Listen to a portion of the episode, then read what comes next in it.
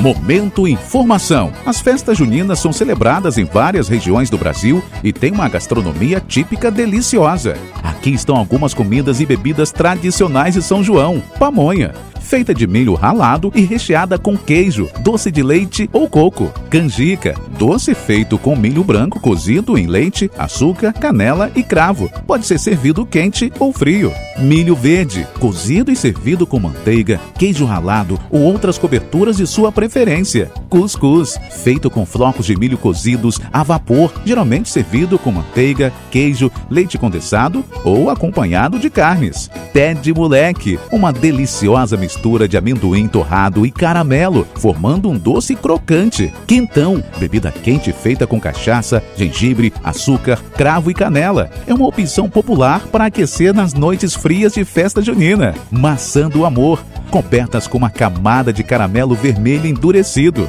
Arroz doce, feito com arroz, leite, açúcar e canela. É cremoso e levemente adocicado. Cocada, sobremesa feita com coco ralado e açúcar, podendo ser encontrada em diferentes variações, como a cocada branca ou preta.